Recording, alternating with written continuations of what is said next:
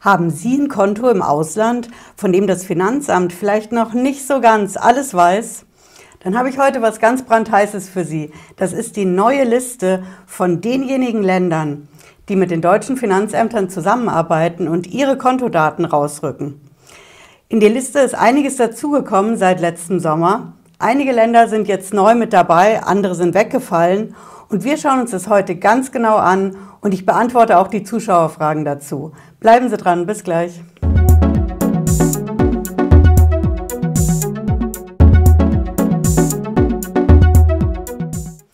Ich bin Patricia Lederer, ich bin Rechtsanwältin in der Frankfurter Steuerrechtskanzlei Lederer Law. Ich freue mich, dass Sie dabei sind. Wenn Sie neu sind auf dem Kanal, bleiben Sie mit einem Abo dabei und ich garantiere Ihnen, dass Sie nach jedem Video schlauer sind als vorher.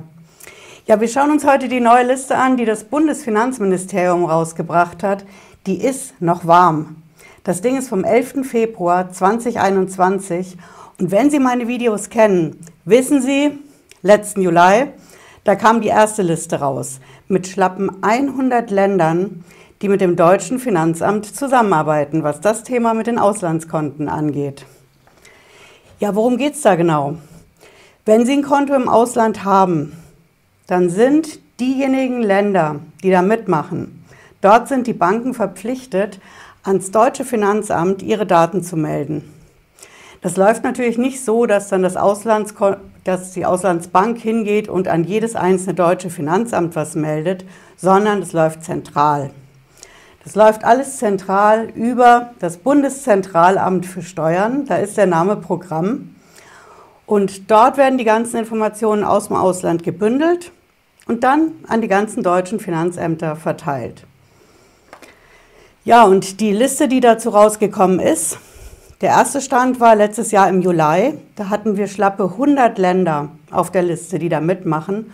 Und genau das Ding ist jetzt erweitert worden um weitere Länder. Und wir schauen uns das mal zusammen an. Ich zeige Ihnen auch, wo Sie das genau finden. Das ist natürlich in unserer, hier ist das, Lieblingssuchmaschine. Schauen wir uns das BMF-Schreiben an. Ne? BMF, wir lieben Abkürzungen im Steuerrecht, das ist einfach Bundesfinanzministerium. DE, das hier ist unsere Quelle. Ja? So, hier gehen wir direkt drauf und sehen hier schon die berühmten BMF-Schreiben. Und das erste ist es noch nicht. Hier haben wir eine Sache mit den Vergütungen im Sinne von Paragraph 49, aber hier ist das schon. Hier haben Sie das. Automatischer Austausch von Informationen über Finanzkonten in Steuersachen. Zack. So, das laden wir mal runter und hier finden Sie das. Oben Bundesfinanzministerium mit dem Wappen. Dann haben wir hier rechts sehen Sie das Datum, das ist wirklich brandheiß, 11. Februar. So, hier haben wir den klangvollen Titel Automatischer Austausch von Informationen über Finanzkonten in Steuersachen nach dem Finanzkonteninformationsaustauschgesetz FK Austge. Das ist eine der unglücklicheren Abkürzungen, die wir leider auch im Steuerrecht haben. So, hier kommt ein bisschen Einleitungssprache. Und Sie können es auch in Ruhe nachlesen. Ich verlinke das hier unten in der Videobeschreibung. Ähm, ist ein relativ langes Dokument, es kommt ein bisschen Text. Und hier fängt es an. Hier ist die Tabelle. Ja, das ist alphabetisch. Und wenn Sie bis ans Ende gehen, sehen Sie, insgesamt haben wir jetzt 109 Länder, die da mitmachen. Z wie Zypern hört es auf.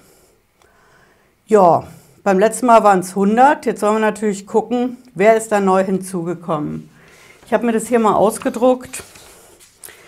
Wir haben hier neue Länder. Das fängt gleich mit dem ersten Land an. Albanien war vorher nicht dabei. Ja, das ist neu. Dann in der Nummer 26, da finden Sie Ecuador. Die sind auch neu. Dann eins weiter, wenn wir auf die nächste Seite gehen, bei K. Da werden Sie als erstes mal hier sehen, das fängt an mit den Kaimaninseln. Und dann vermissen Sie vielleicht Katar. Katar ist nach wie vor drauf, das war vorher unter K, Jetzt ist es weiter hinten unter Q gelandet. Ähm, dann haben wir hier Kasachstan, die sind auch neu. Und jetzt haben wir hier ein Land, was auch neu ist. Und da kommt Urlaubsstimmung auf. Ne? Das sind die Malediven. Und die wollen wir doch hier mal kurz anschauen, auch wenn das die Seychellen sind. Meer ist Meer, Sonne ist Sonne und blauer Himmel ist blauer Himmel. Ach ja, könnte ich sofort hinfahren. Hm. Jo.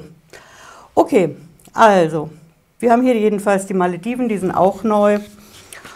Und dann kommen noch ein paar neue Länder auf der dritten Seite von dieser Tabelle. Das sind Neukaledonien, Oman, war vorher auch nicht dabei, den haben Sie hier. Und Peru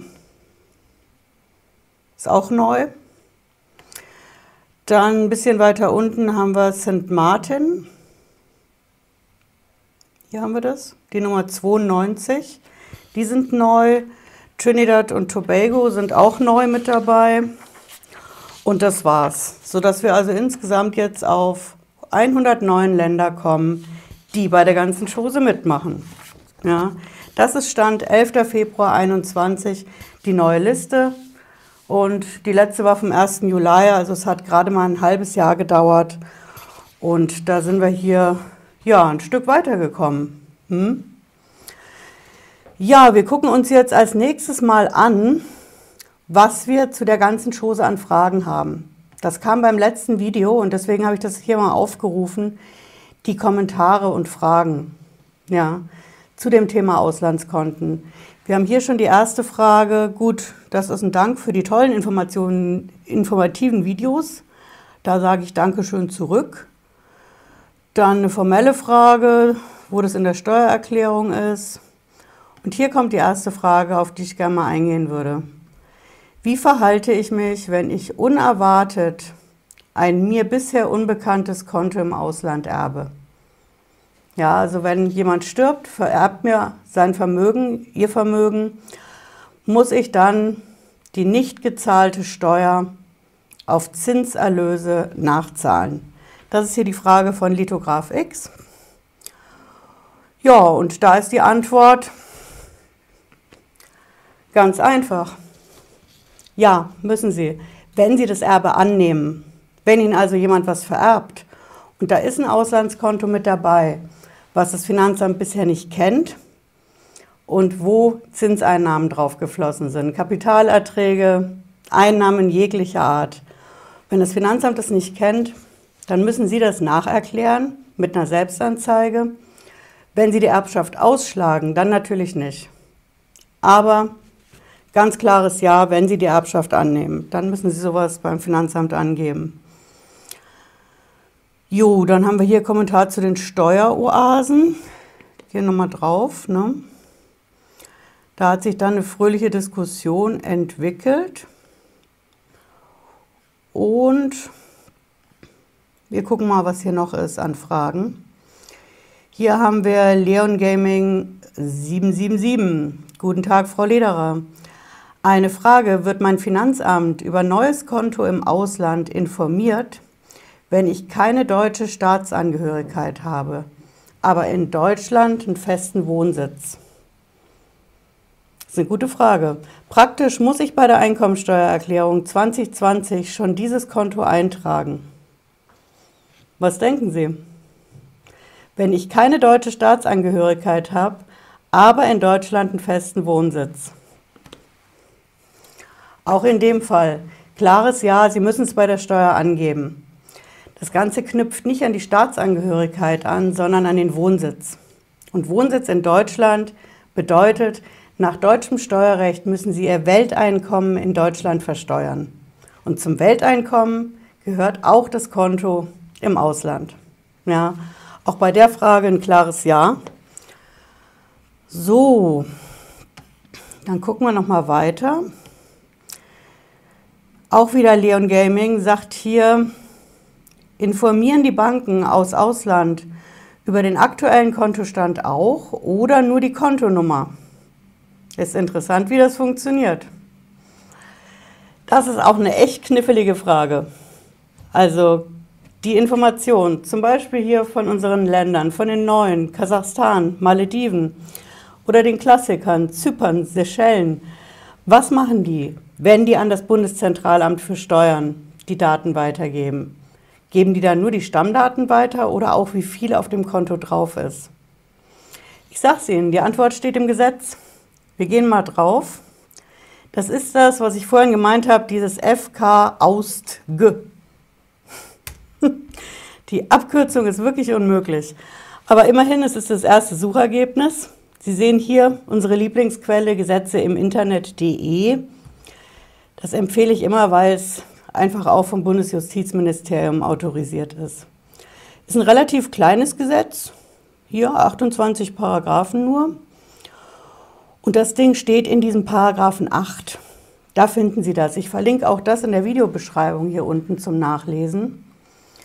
Und hier schauen wir uns das mal an.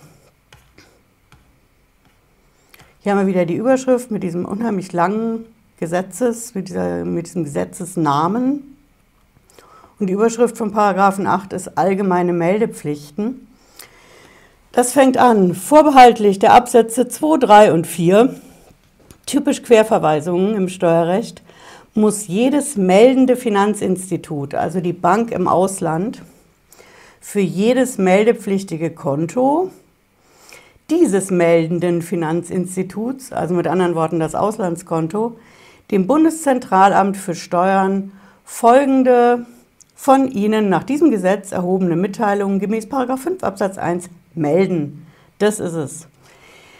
Hier in der Nummer 1, da sehen Sie, okay, dazu gehören Stammdaten, Name, Adresse und so weiter. Nummer 2, da haben Sie die Kontonummer oder funktionale Entsprechung, also wenn es eine andere Bezeichnung als eine Zahlenkombi ist. Dann haben wir hier ein bisschen zu der Steuernummer, zu der Identifikationsnummer und hier in der Nummer 4, da finden Sie die Antwort. Ups. Den Kontosaldo oder Kontowert, einschließlich des Barwerts oder Rückkaufswerts, bei rückkaufsfähigen Versicherungs- und Rentenversicherungsbeiträgen. Also wichtig ist hier, der Kontosaldo wird gemeldet. Und zwar nicht jeden Tag und auch nicht jeden Monat, sondern einmal im Jahr. Das sehen Sie hier zum Ende des betreffenden Kalenderjahrs. Das ist das, was gemeldet wird. Also der Kontostand 31. Dezember wird von der Bank im Ausland an das deutsche Bundeszentralamt für Steuern gemeldet. Und das ist die Rechtsgrundlage dafür. Ja. So, das beantwortet, denke ich mal, hier die Frage. Und hier haben wir noch eine Frage. Informieren die Banken im Ausland mein Finanzamt nur über die Eröffnung des Kontos oder über den Kontostand auch? Dito, selbes. Ja. Der Kontostand ist Gegenstand von dieser Übermittlung von der Information. Der wird also weitergegeben und zwar einmal im Jahr zum Jahresende. Okay, jetzt haben wir hier eine Frage. Und was ist mit dem Sparerfreibetrag? Wenn man drunter ist, muss ich das trotzdem melden? Das fragt Ali Hasan. Das finde ich auch eine echt knifflige Frage. Sparerfreibetrag, Sie werden es kennen. Das ist das, was jeder in Deutschland hat und was er nicht versteuern muss, an Zinsen, an Kapitalerträgen. Aber was ist, wenn das auf dem Auslandskonto ist? Hm? Beim Auslandskonto ist es so, es wird ja nur der Kontosaldo an die deutschen Finanzämter gemeldet. Das heißt zum Beispiel, sagen wir einfach mal einen Betrag, 5000 Euro. Das wird gemeldet. Das Finanzamt in Deutschland, das diese Daten kriegt, sieht aber nur diese 5000 Euro. Das weiß nicht, ob das ein normales Guthaben ist oder ob das ein Zinsertrag ist. Sind es 5000 Euro Zinsen oder sind es 5000 Euro Guthaben, in denen 50 oder 500 Euro Zinsen stecken? Das wissen die Beamten nicht. Und deswegen bekommen sie in so einem Fall Post vom Finanzamt. Mit der Frage, wir haben hier eine Information, von der Bank, zum Beispiel auf den Seychellen. Sie haben da ein Konto mit einem Guthaben in Höhe von 5000 Euro. Erklären Sie mal, ob da Kapitalerträge drin stecken, Zinsen. Und dann ist der Ärger groß. Sie kriegen so ein Schreiben und das können Sie einfach vermeiden, wenn Sie es vorher beim Finanzamt angeben. Das beantwortet diese Frage. Ja, Sie sehen, es ist einiges im Fluss mit den Finanzkonten im Ausland und mit der Datenübermittlung an die deutschen Behörden.